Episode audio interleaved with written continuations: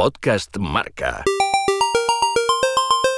A estas horas hay una historia que todavía no te hemos contado.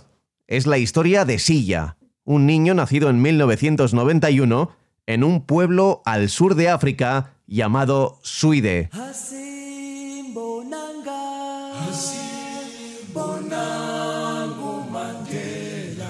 Silla nace negro en un país en el que mandan los blancos, pero las cosas iban a cambiar. En 1995, cuando Silla tiene cuatro años, su país, Sudáfrica, gana su primer mundial de rugby. Es el mundial de Invictus, el mundial de Mandela, el mundial del antes y el después.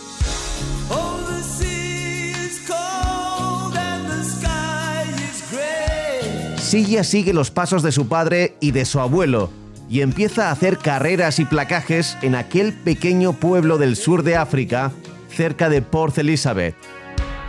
Juega al rugby en calzoncillos con tan solo 7 años. Su familia no tiene dinero para comprarle unos pantalones de deportes. Y así se presenta a sus primeras pruebas provinciales.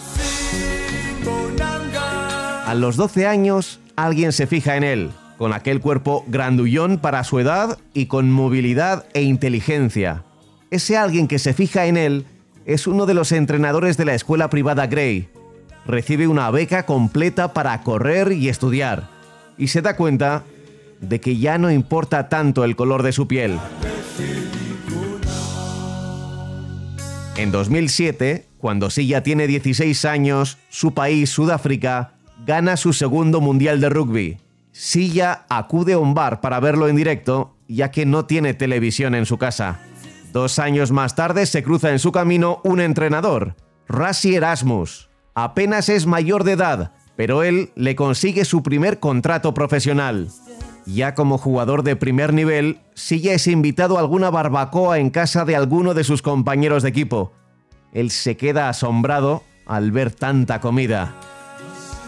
En 2019, cuando Silla tiene 28 años, su país, Sudáfrica, gana su tercer mundial de rugby. Silla lo ve en primera persona. Silla Colisi es el capitán de la selección sudafricana. Es el encargado de levantar la copa.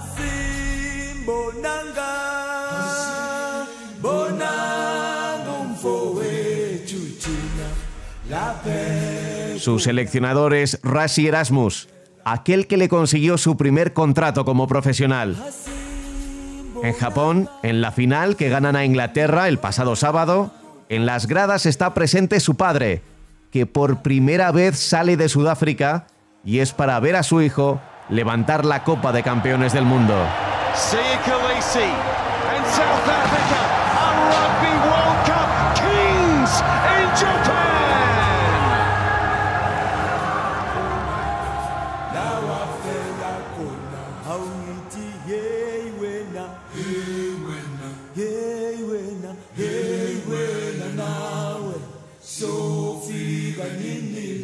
Es una historia que por el momento dura 28 años y que cuenta Silla Colisi en primera persona.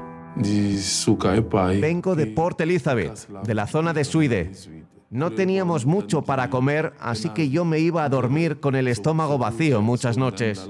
Cuando tienes hambre puedes dedicarte a robar o a entrar en casas de los demás solo para comer. Lo que yo hice fue entrenar. Entrené en el equipo de mi escuela y luego en los African Bombers. Me sentaba todo el día y veía también cómo entrenaba el primer equipo, todos los entrenamientos. Después volví a casa, cuando ya había oscurecido. Sin la gente de mi comunidad no sería lo que soy ahora, incluso mi familia. Ellos no me pudieron dar dinero, pero me dieron amor, apoyo y tiempo. Es todo lo que necesita un niño. Especialmente cuando me pongo la camiseta, me recuerdo a mí mismo para qué y por qué estoy jugando. Por aquellos que alguna vez han pasado hambre, por aquellos que lo pasan mal económicamente. Aquellos que fueron a la escuela sin zapatos. También quiero inspirar a los jóvenes y decirles que no importa de dónde vengan, que no importan las dificultades, pueden ser lo que ellos quieran. Creo que una sola persona puede cambiar Sudáfrica. Y a veces lo que tienes que hacer es tan sencillo como vivir tu vida y pelear por tus sueños. A veces, sin más, tienes que contar tu historia. Yeah, and sometimes you just have to tell your story. I'm Siamtanda Kolisi. I'm proud to be a Springbok, but even prouder to be a South African. Soy Siyantanda Kolisi, orgulloso de ser un Springbok y más orgulloso todavía de ser sudafricano.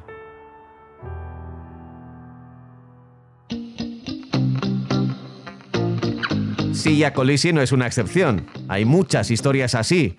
Todos podemos tener una vida difícil, pero es que él creció en la zona más pobre de Sudáfrica, naciendo negro en un país en el que solo mandaban los blancos.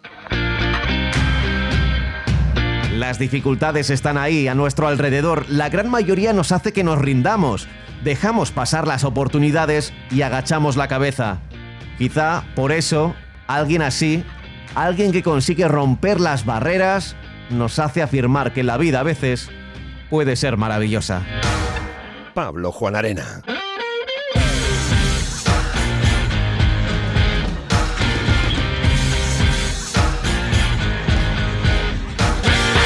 Podcast Marca.